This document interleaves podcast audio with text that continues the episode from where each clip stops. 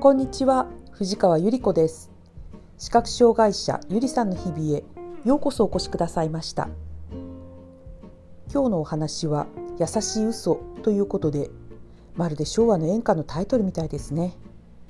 あらかじめお断りしておかなければなりませんけれど私はもう良い年になってきましたので人間思わず知らずにやっちゃったという小さな嘘とか思いやりや人に恥をかかせないための小さな嘘が全て悪いとは思いません。もちろん誠実であることは大事です。それでも起こってしまう小さな嘘は身体財産名誉を著しく傷つけたりしないことならばごめんなさい。って許し許されてもいいかなと思っています。さて視覚障害者になってからの私は今までは大丈夫だった場面がちょっと苦手になったことがあります。それは大勢の人とテーブルについて歓談するとか会議する。なんなら気の置けないおしゃべりするというのもちょっぴり自信なくなっています。ここ12年なんでかしらと折に触れてその原因について考えていました。多分おそらくなんですけれどそれは人の表情が見えないということとあとは会合などで人数が多くなると単純に今誰がお話しているのかしらというのが判然としないからなのではないかと思います。視覚障害者が数名いるある小さなミーティングに参加したことがありました。その時ミーティング前にとりあえず一巡参加メンバーの簡単な自己紹介がありました。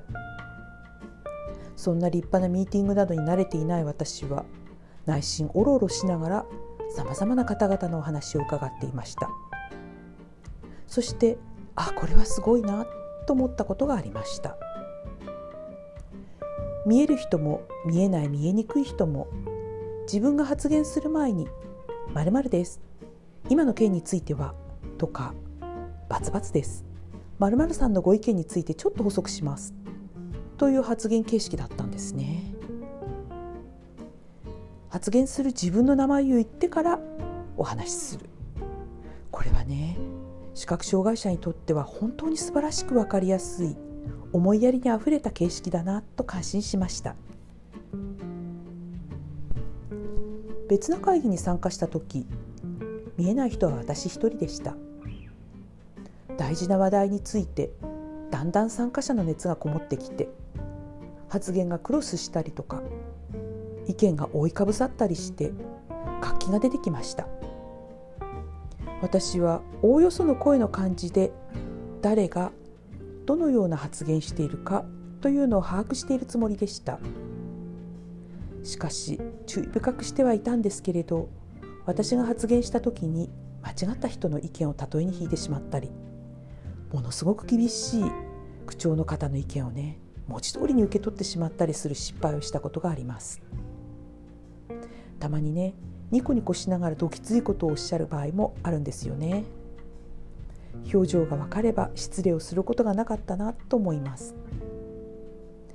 そしてまあ司会者の人からね「いやいやいや大丈夫ですよ」微妙な間「大丈夫大丈夫。問題ありません」なんてフォローされてしまって「いやいやいやいやいや全然大丈夫じゃないでしょう。ごめんなさい」と内心失敗を悔やむこともありました。気の置けない人とおしゃべりしている時なんだか微妙な間があるな何だろうと不思議になる時もあります。え何何？私なんか変なことした？と聞いてもえ大丈夫大丈夫。と言われて本当に大丈夫だったのかな？と不安になることもあるんです。ころで長年連れ添ったもう裏も表もありゃしない夫と喋っている時にやはりこういう微妙な間が出た時がありました。私はある時しつこく「何？何？何のディレイなの?」と質問したことがあります。ああちょっとスマホチラ見してたんだよ。ちゃんと聞いてるからね。と言われてあなんだそうか。と拍子抜けしたりします。それでも私は数字に関してはとても追求したい方かもしれません。この夏コロナ感染した時体温や酸素濃度の数字が見えないのですべて夫に見てもらっていました。ずっと後になって実はねあの時結構〇〇っていう数字だったんだと聞かされた時私は一瞬夫のすべてが不審に乗り換えられそうになりました。私を心配させないようにという夫の優しい嘘は私にとってはありがたいことではなく困ることだったんです。それ以降ゆりさんと数字に関しては夫も家族も私の性格を分かってくれていろいろな場面で正確な数字を知らせてくれるようになりました。そうそうつい先日家事援助さんに「すいません。聞いていいですか？靴下左右で色が違うの履いてんですけど直しましょうか?」と教えてくれました。夫よお願いします。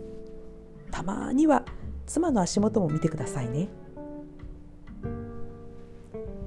今日もお聞きくださいましてありがとうございました。皆様の日々が安全でお幸せでありますよう心からお祈りいたします。ではまた次回。